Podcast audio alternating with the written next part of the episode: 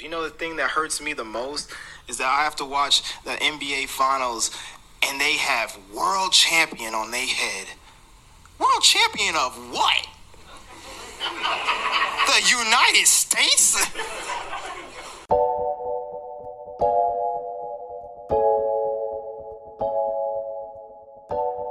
Yo, what is up, listeners？欢迎回到谷歌爱跑题。刚刚我们听到的一段录音呢，是美国短跑运动员，他叫做诺阿·莱尔斯，在最近的一次比赛之后采访中 说的一段话，我特别特别喜欢。他说：“呃。” NBA 是自称自己是 World Champion，就是世界冠军，然后他就质疑说：“你们说自己世界冠军是世界冠军，是什么世界冠军？是美国的世界冠军吗？”那么最近刚刚结束的 FIBA，也就是国际篮联这个世界杯，我们也看到了，最终的结果就是美国队成了北美洲的世界亚军，他输给了德国队，对吧？最终的冠军也是德国队。那么美加大战确实也上演了，并不是出现在大家期待的总决赛当中，而是出现在第三名的争夺赛当中。啊，总总之呢，这一届的世界杯其实挺多看点。我们这一期博客上来就先讲了一些奇奇怪怪的东西，跟车没有关系。大家听到这儿可能也听出来了，这期节目又是一期闲聊的节目，不是特别的有一个固定的主题啊。分享一下最近发生的一些事情以及看到的一些东西吧。啊，说回这个世界杯，我觉得我国的球队我们我都不想提，对吧？实在是太闹心了，看起来有的时候这种东西可以偶尔。开个玩笑，打打趣，批评一下，然后取笑一下也就算了。但今年这个球打的呢，实在是让人觉得有一点憋屈啊！就规划了球员之后还是不行。但是呢。早早淘汰也好，这样的话，你可以不带着任何感情色彩，不带着任何情感上的偏向，好好的看比赛。呃，总体来说呢，夏天自然就没有 NBA 看了，所以这个体育方面也蛮寂寞的。因为在美国呢，我也不看什么橄榄球之类的。那橄榄球显然是美国第一大运动，篮球可能排第二或者第三的样子。那么夏天没有篮球 NBA 看的时候，自然有任何篮球比赛都要仔细的关注一下。这个世界杯其实真的挺让人。大开眼界的啊！欧洲的这些国家，传统强国我们自然就不说了吧，什么立陶宛啊，什么德国呀，什么西班牙呀，啊，西班牙走的还挺快的。其实说实话，那么很多这种像什么拉脱维亚呀这种，当然了，你也知道，东契奇大哥所在的球队自然也会受到很大关注，而且人家表现也不差啊。拉脱维亚队确实打得好，这个球队除了出现了这个布尔津尼斯大哥之外呢，而且人家没打，对吧？除了这个大哥之外呢，还真的有很多这种非常牛逼的球员，而且你会明显的看到，这个 FIBA 的规则和 NBA 的规则就有非常非常大的区别。首先，你当然了，传统的那些明显的规则区别我就不说了，比如说比赛时间啊，比如说犯规次数啊，等等等等等等。但是我觉得呢，在最大的区别其实还是在裁判的吹罚上面。NBA 显然是一种。NBA 大家不要忘了，它是一个竞技体育项目，但是 NBA 这个公司呢，它主要的目的是一个娱乐公司。哇，这样说可能不太公平，但是它存在的性质呢，有一定性质是娱乐公司。所以作为电视转播或者是现场观看的话，NBA 的很大的一个成分呢，它的重要的一个元素，它想要提供的一种产品呢，是娱乐，而不是一种传统的竞赛。这就是为什么你看 FIBA 世界杯，它的东西就非常简单，中间也没有那么多的广告，然后自然也没有什么拉拉队这那个的，现场观众搞一搞，赞助商还是要有的。但是呢，他花的更多的时间和笔墨还是在比赛上面。然后我们又说回裁判的吹罚这件事情，那 NBA 的裁判呢，显然在保证娱乐效果的这样的一个前提下呢，很多时候他注重的，包括一些规则上的东西，都是注重注重进攻，对吧？让这个球打得更加流畅，水银泻地。那么防守端呢，其实就比较不利。你在 NBA 球场上防守，只要你是防守的一方，你首先就是一个劣势的一方。尤其现在的规则这么严格，你只要一碰对手就犯规，这种情况对身体对抗的要求呢就变得少了很多。呃，NBA 这几年呢，你库里确实是一个现象级的球员，他也是可以说是 NBA 历史上相对来说比较伟大的一个后卫了啊。之前他自己也是有人问他说：“你是不是呃历史上最伟大的一个？”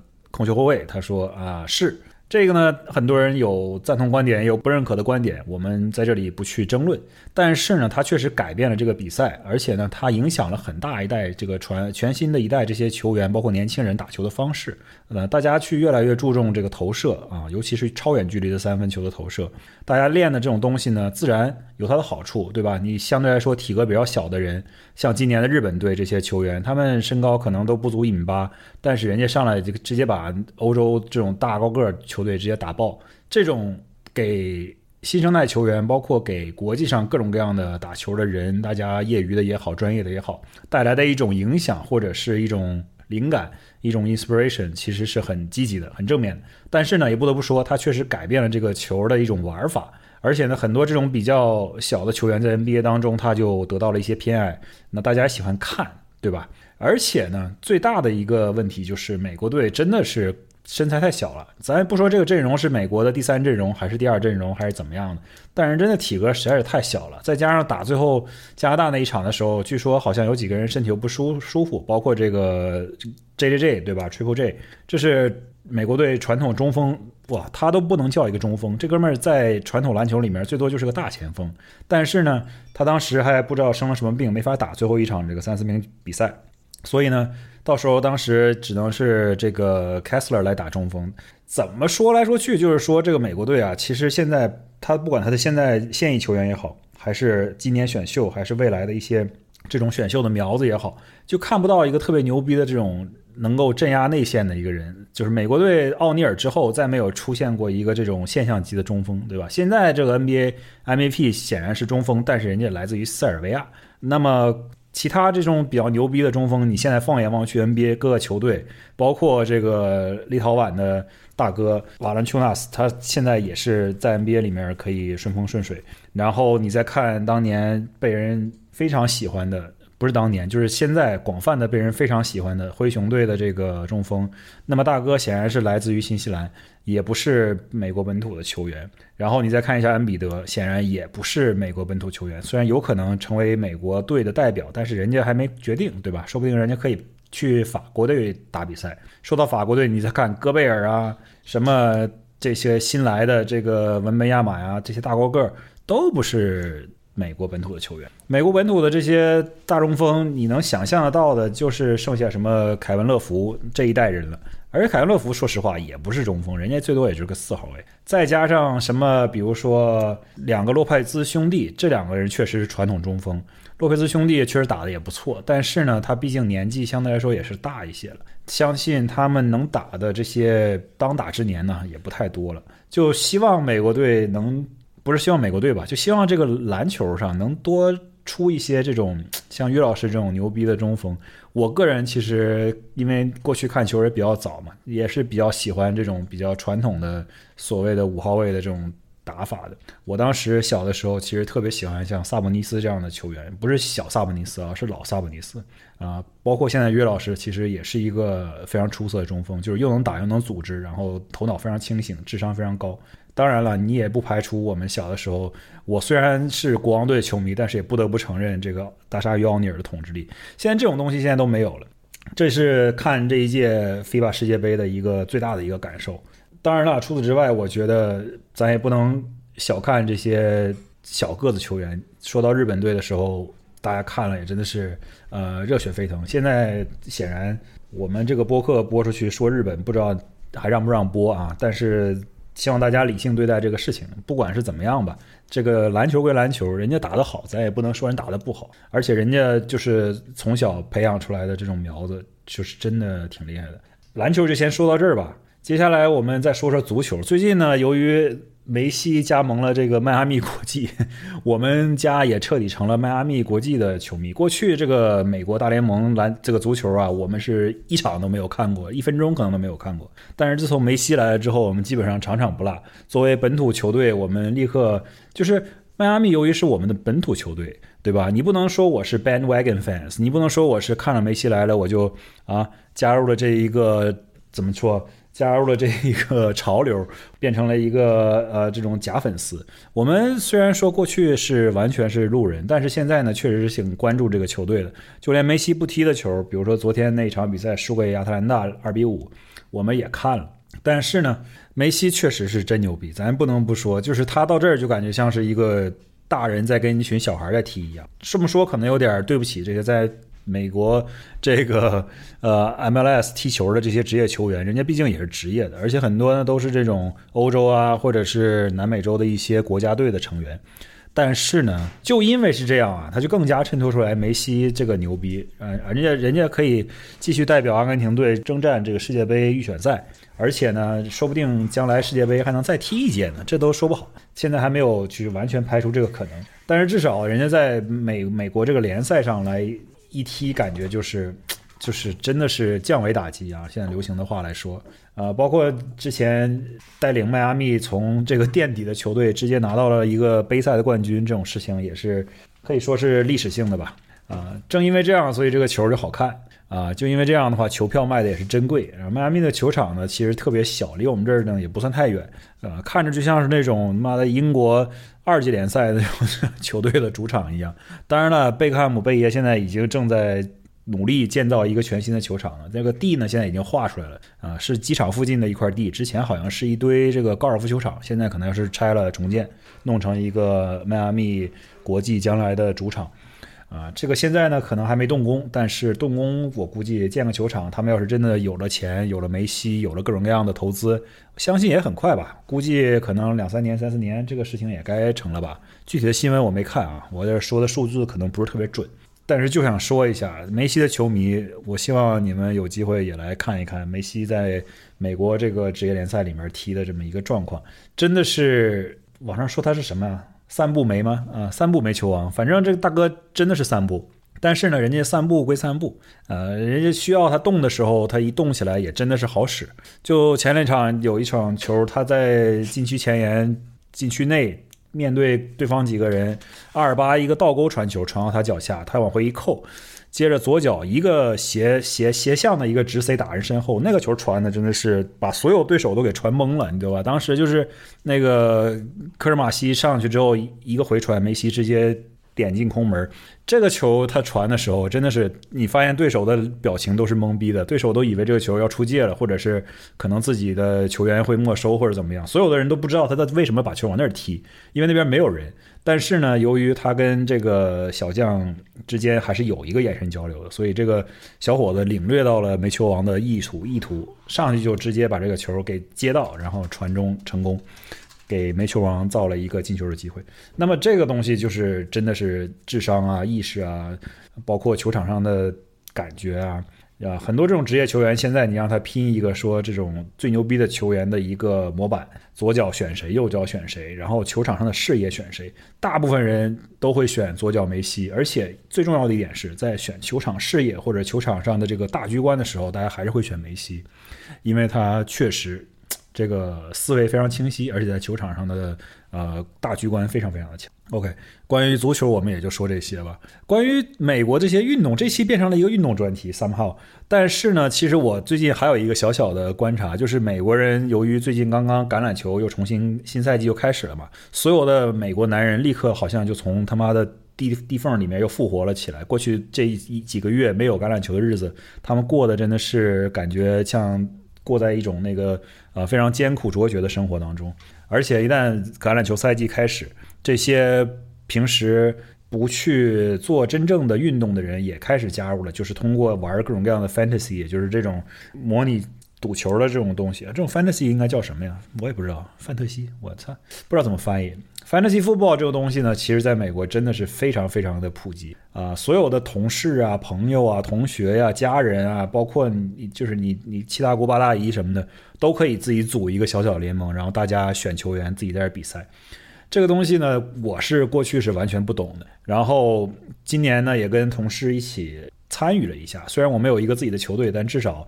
参与了我们公司的这个 Fantasy Football League 的选秀，这个 Fantasy Football League 的选秀啊，这个东西大家你也不要不要误会，这个东西是真的认真啊！这帮老美你知道吗？就上班时间不说，就下班之后不回家，大家他妈的点菜叫啤酒放到办公室里面，这老板也加入了，只要老板批准，在办办公室喝酒不是问题。这个事儿先不要那个大型披露啊，毕竟还是公司的公家的事儿。于是。下班之后，同学同志们就是一起坐在一个办公室会议室里面，自己每一个人把电脑支好。到了一个固定的时间，我们这个联盟里面又要有主席，又要副主席，有各种各样的规矩什么的定好。当然，网上的这个系统也非常完善。你不管是 ESPN 也好，还是雅虎也好，还是其他的平台也好，他把所有东西都给你弄好了，球员的信息，谁在那个选秀的顺序。那么，比如说这个联盟里面有十个人，然后我们这十个人就坐在一个办公室里面，立刻开始选秀。到了谁的时间掐点四十五秒钟之后，你必须得选。选完之后进入下一个人，这个事情搞得非常非常认真。我是第一次见着这个阵仗。我可能来美国这么多年，我可能也是比较落后，因为我对美式橄榄球这个运动不感冒，对吧？我对规则也不是特别了解，然后对球员呢就更加不认识了，可能就知道一两个名人。而且一个橄榄球队上他妈各种进攻防守阵容好几套人下来。一个球队上恨不得有八十个人，很多时候你都认不，你都没法认清楚这谁是谁。你可能就知道这个可能哦，这个四分卫是谁？哦，这个牛逼的这个跑锋是谁？这个牛逼的谁谁谁是谁？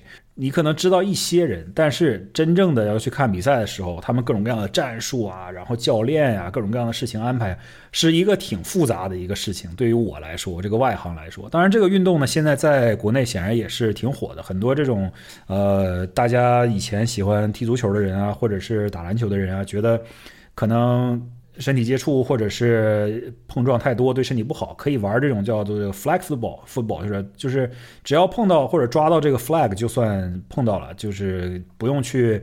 真正的身体冲撞什么的，不用给你真正造成什么脑震荡之类的东西啊，也算是一种挺新兴的运动，在国内至少也最近看起来也是挺火的啊。我今年呢也是真正的去切身的体会了一下美国的这个 fantasy football 的盛况，大家真的是认真的要死，然后后还不停的选秀的时候还要不停的 talk shit，就是说你选这人是垃圾，我选这个人好，或者你选这人可以，但是他可能马上就要受伤了。啊，有一个同事大哥选了呃，Kelsey 和 Aaron Rodgers 两个人啊，喜欢真正看球的人，可能看 NFL 的人可能知道了，这两个大哥呢，一个在他妈赛季没开始的时候就受伤了，另一个呢，第一场可能打了八十秒钟跟腱就断了，然后这大哥可能这一赛季的 Fantasy Football 估计就要报销了。啊，两个主力球员都没了，而且他是第一轮选的 Kelsey，第二轮选的 Rogers，可能是非常倒霉的一个结局。呃，但是呢，你这个东西可能，哇，Kelsey 可能还回归，他可能只是个轻伤膝盖。那么 Rogers 这个赛季肯定就报废了，那他妈的。跟腱撕裂手术，那至少一年恢复的时间才能回到这种高强度的职业运动当中。说到跟腱断裂，哥们儿，我不知道有没有跟大家透露过，我好像跟大家说过，在节目当中，我去年的时候也把打篮球的时候不小心把跟腱给呃撕裂了，那么也是手术，然后复健，各种各样的康复治疗、运动锻炼，怎么样恢复这个肌肉，也是。恢复了好长时间，我呢还不是按照职业，显然不是按照职业运动员这一套标准来恢复的，而且呢，保险包的内容呢相对来也不太多，我自己自掏腰包也做了很多这种 physical therapy，呃，也就是这种康复治疗或者运动什么的，相对来说呢恢复的还不错。经过了这个一年多的休战呢，我现在终于敢于去碰一碰篮球了。如果受过大伤的人可能会明白，就是说你这个跟腱啊，或者膝盖啊，或者是半月板啊，或者什么样的东西，腰啊、手啊，什么乱七八糟的。你一旦受伤骨折，或者是这种韧带撕裂之后，手术恢复了，你可能会对这个当时给你造成这个伤害的运动呢，非常非常的胆怯。那这是一个很直观的一个心理是心理上的一个问题啊。我并不是说我对这个运动有多么的害怕，我只是觉得，因为自己并不是按照一个非常系统的，虽然说。也努力做了很多这样的恢复、治疗、训练，但是呢，并不是一个非常系统的说目标是回到球场这样的一个东西去做的，只是为了能够正常的恢复正常的生活。那恢复正常生活显然已经没有问题了。几个月之后，当时手术完加上复健，几个月之后已经可以恢复正常生活了，走路啊、开车呀，呃，平常。站啊、跑啊、跳啊什么的都没什么太大问题。当然，肌肉呢还是慢慢恢复，它的力量呢还是不如以前。现在呢，过了一年多，现在肌肉可能说回到了九成吧，但是可能还没有达到之前百分之一百。那么在这样的一个背景下呢，其实你让我去很快的去碰篮球这件事情，我心里面还是会有一点发怵的，因为我自己也知道，我可能运动起来呢，这个运动的能力肯定不如以前了。那肌肉方面肯定就是不如以前，再加上你自己心理上有一些紧张啊，有一些放不开什么的，所以现在每次去运动啊，或者去干什么的之前，一定要做非常足的拉伸运动和热身，然后一旦打的多一些的时候，就知道自己比较疲劳的时候，就立刻叫停，就不再打了。当时跟腱断的时候呢，也是因为确实连续打了很久，然后比较疲劳，然后可能出现类似于抽筋的这样的一个状况。因为碰到这种状况就应该休息了。当时可能是由于当时觉得自己可能啊无坚不摧，自己可能没有什么大碍，就继续打了下去，结果就不小心就把它给撕裂了。那这个事情呢，就现在可以打打篮球了，感觉身体状态还不错啊。当然了，现在也不敢动作太大。也是都是休闲娱乐型、养老型篮球，大家都是一群呃在这边居住的华人，也没有什么特别强的身体对抗，目的呢就是早上起来运动一下出出汗，也没有什么特别多的这种呃激烈的运动，大家就是随便玩一玩，半场三打三什么的。说到这儿呢，就是可以说一些跟车有关的话题了。这个篮球呢，可能要打，每周打也打不了几周了。接下来呢？由于马上就要生娃了，所以这个篮球呢，可能又要告一个暂停了。生娃这件事情真的是挺牛逼的，我觉得。呃，你看我们这话题转换的多么的 smooth。生娃这件事情，我觉得真的是挺牛逼的。就是说，我们身体上的准备、情绪上的准备、各种各样的这些东西，我们先不谈医学上的各种各样的事情，包括整个这个怀孕的时间，包括即将生产的这件事情，我们都先抛开不谈，我们就说一说。要生娃，等待这个娃即将到来的时候，你需要买他妈多少东西这件事情，哇，真的是开了眼界啊！真是不生不知道，一生吓一跳。这他妈的生个娃，感觉家里面的一个房间要整整堆满，就是你买的东西啊，包括各种各样的箱子啊，什么的这些床啊、家具啊、孩子用的东西啊，各种各样的消耗品啊。我觉得你把这些东西啊全都买齐的话，可以塞满整整一个卧室。而且这个卧室之前呢，里面可能是什么都没有，你把它整整塞满都没有问题。而且连带的还会出什么？比如说最最搞笑的，我觉得之前我开玩笑说，最大的一个连带消费就是他妈买了一辆新车，对吧？之前家里面没有 SUV，所以就是买大件儿。大家说买大件儿都是说什么婴儿车呀、婴儿床啊什么这些东西。我说我们家买大件儿，直接买一辆新车，这个纯粹是为了说将来可能带孩子出门比较方便准备的。然后再说各种各样的连带消费吧，就是说这个小孩要来了，将来可能这个爸妈也要来，那么。连带的就发生了，说，哎呦，我们家这个马桶坏了，那将来爸妈要来住这个房间，这个马桶之前我们是不用的，对吧？因为这个房间是空着的。那么将来有人要住了呀，那自然要把马桶给修一修，马桶就给换了。那么考虑家里面，哎呀，这个是不是这个地方要装修装修，那个地方要补一补，那个地方要修一修啊？比如说我们家之前有多么的这个不堪啊，但是呢，就是总是有一些小小的 project 在这儿，你之前可能一直没有动动力或者没有这个足够的一个激励让你去做这件事情，但是现在这个娃要来了。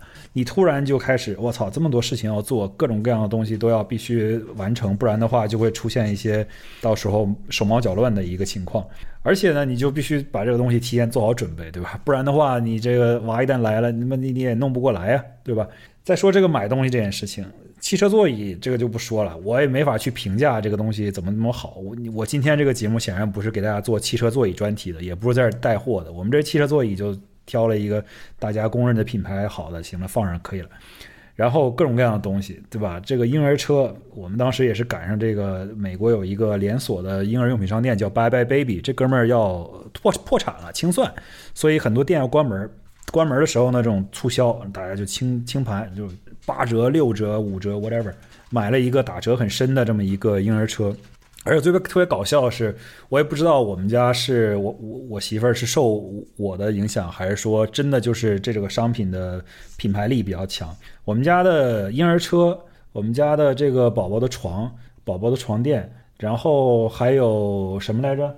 各种各样的东西，好多这种大件的东西都是从北欧买回来的。你说，包括我们家这车，对吧？沃尔沃显然也是北欧的品牌，当然了，那背后是中国的这个 ownership，这个。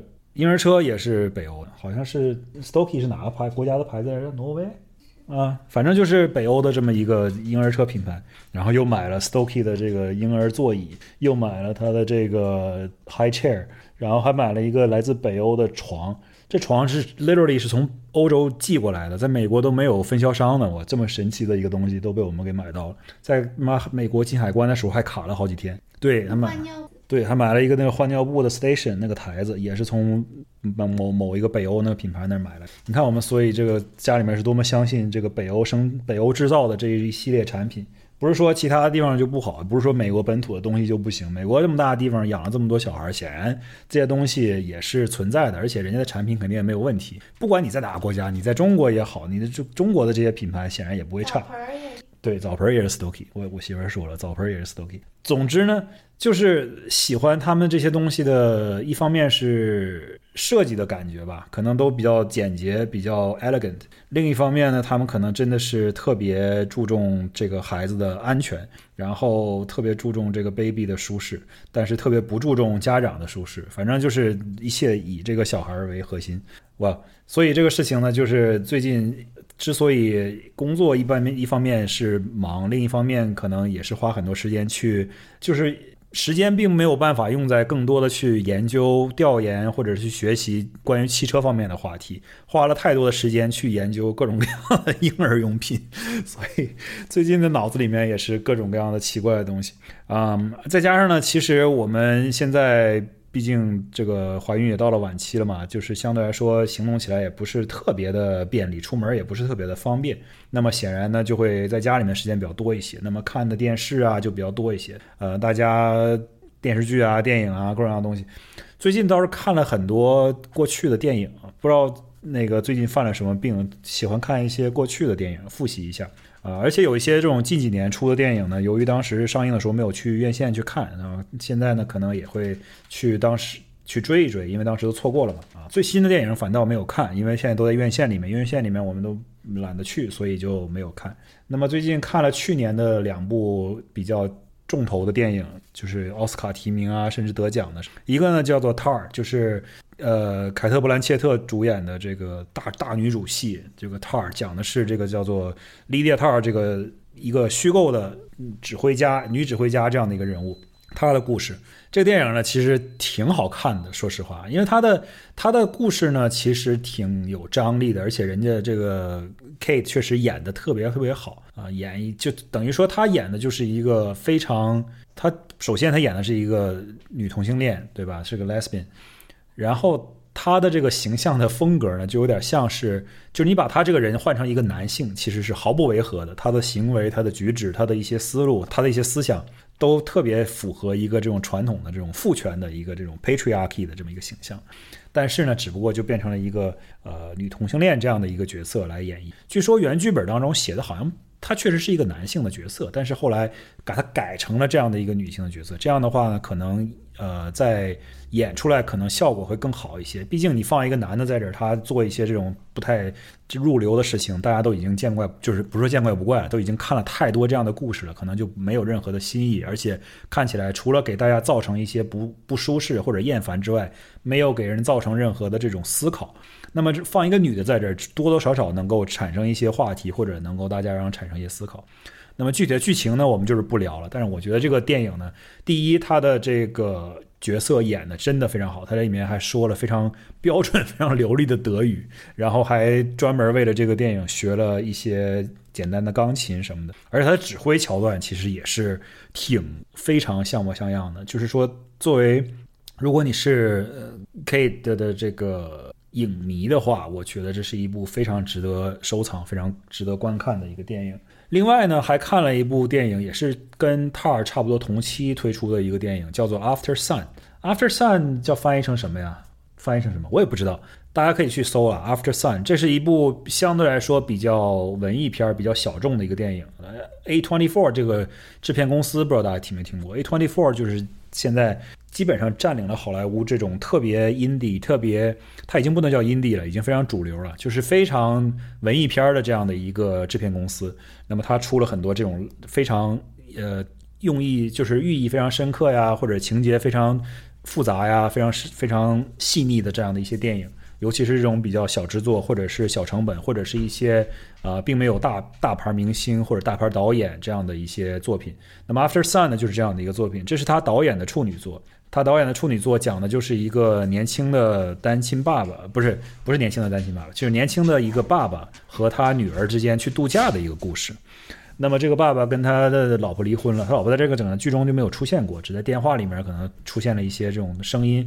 但是呢，最主要的都是围绕在这个父亲和他女儿，呃，一个上小学可能七八岁这样的一个女儿的一个之间的一十一岁十一岁说错了十一岁之间的这个故事。这个电影呢，其实节奏挺缓慢的，而且呢，电影的时间呢也不短啊。他演的很多东西都很细腻，都是一些细节上的东西，包括对话呀，包括表情啊，包括场景啊。包括一些这种影射呀，包括在剧中最后出现的一个很经典的镜头，就是他们怎么样去出现在一个舞池里面跳舞这样的一个场景。他确实，你在第一次看的时候，可能呃，如果你看的不仔细的话，你会错过很多细节。当然了，这是我自己。那很多人，大家看电影可能都各有各的一些习惯，有些人看电影看的认真，自然不会错过什么。呃，但是呢。最终你就会得出一个结论，就是说，哎，这个电影讲的是什么？我怎么好像没太看懂？这是我当时的一个想法。然后后来又把这个最终的这个电影的结局，最终的这个几个呃，最后的这几几幕啊，重新看了一下，包括看了一些网上的影评啊什么的，就是协助了一下我的观影体验。啊，这个电影呢，对我来说需要一些这种。豆瓣儿来进行辅助，才能够更好的理解这个电影的一些想要传达的一些细节，或者是他传达的一些感情。通过这一番了解之后呢，这个电影其实后劲儿还挺足的。这个电影真的是就就就让你觉得，哦，这个爸爸跟这个小孩在一起，他们度假的时候，他都努力的让这个小孩过得很开心啊，很愉快啊。但是呢，却背后呢，就是这个父亲他有一个看起来非常。抑郁非常压抑、非常呃绝望的这样的一个情情愫在里面，所以也是很多人就说这个电影啊，看完之后觉得 后劲儿很大，因为。就觉得哦，这个确实人和人之间是存在这样的一个事情的，就是你可能，尤其是你跟小孩之间，那小孩可能也不懂，对吧？他可能懂，也可能不懂，但是他长大之后，他有可能就懂得更多了。但是在当时，这个东西是没法进行一个非常开诚布公的沟通的。呃，具体的情节我又不透露了，今天不是一个剧透节目，我只是想分享一下，说这个电影其实挺好看的，尤其是自己也即将成为父亲的这样的一个节点，看一下这个东西。也是怎么说呢？有一定的指导意义吧。我的两只狗现在开始打架了，我觉得它们肯定是嫌我放了一堆肉在菜板上，然后没有给它们吃。我其实现在的时间是晚上大概六点多钟，正在准备去做晚饭。然后这两只狗呢，我们家这两只狗就是给你作妖，你知道吧？它们俩明明都已经吃饱饭、喝饱水了，它俩就是发现说你们人类的饭为什么放在那儿不做？你们赶紧做呀！然后它们俩就开始闹，开始哼唧。然后一旦出现这种情况的时候，他俩还喜欢打架，对吧？这两只狗从来不打架，但是他俩要打架、撕吧或者摔跤的时候，唯一的一种情况就是他俩想吃饭，要么就是大清早起来开始在地上给你叮咣叮咣摔跤，让你都不好好睡觉；要不就是晚上现在的情况，我们把他们的饭吃好了，但是我们的饭还没吃，只是放在菜板上了，还没做，然后电饭锅里的米饭已经做好了，饭味儿已经出来了，然后这两个狗就开始。干架，然后就开始闹，说你们他妈的赶紧做饭呐！你们再不做饭，我们俩就要打架了。这样的一个情况。好喂，那我们今天就先说到这儿吧。我这再不去弄一弄，这两个人估计真撕巴起来了。那先这样，我们下周再见。今天这节目就一顿瞎摆，我不知道大家喜不喜欢。欢迎留言评论一下我们今天的节目讲的好不好。如果不好的话，下次也不会改进的。这个节目反正是我的，我爱说啥说啥，对不对？OK，拜拜，下周见。